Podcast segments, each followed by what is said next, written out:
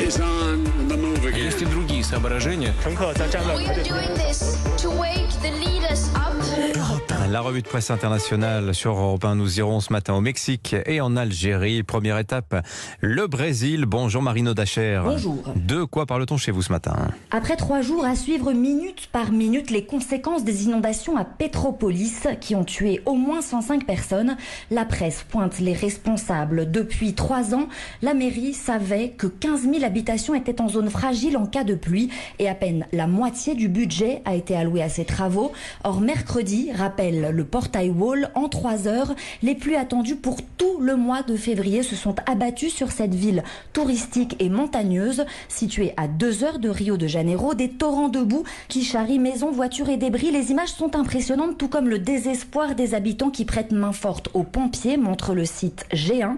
Des spécialistes interrogés par CNN Brésil affirment que cette tragédie n'est que la partie immergée de l'iceberg des changements climatiques. Merci beaucoup Marino Dacher. Direction maintenant l'Algérie. Bonjour Bonjour. À la une à Alger ce matin. Une allocation de 13 000 dinars, soit près de 100 euros par mois au profit des chômeurs. L'annonce a été faite par le président de la République lors d'une interview accordée à la presse.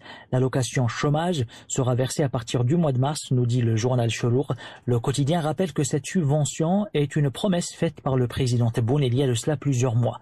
La paix sociale d'abord, titre pour sa part l'expression, car ce n'est pas la seule mesure sociale annoncée par le président, précise le journal. Il est question de rassurer les citoyens en ces temps de crise et d'inflation notamment en renonçant à quelques taxes mention liberté.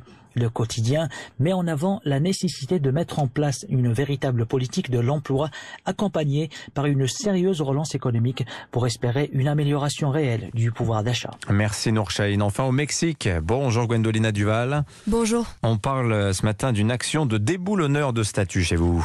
À la une au Mexique, des communautés indigènes abattent et décapitent une statue d'un colon espagnol. Le média Milenio raconte que lors d'un rassemblement populaire dans la ville de Morelia, des dizaines de membres du Conseil indigène de l'État de Michoacán ont renversé un monument jugé raciste. Nommés les constructeurs, la statue représentait un prêtre espagnol ordonnant à deux Amérindiens dénudés de travailler et porter des pierres. Le journal Processo rapporte que les manifestants dénonçaient une représentation de l'esclavagisme et un emblème du génocide espagnol. El País rappelle qu'une pétition réclamait la destitution du monument depuis des années.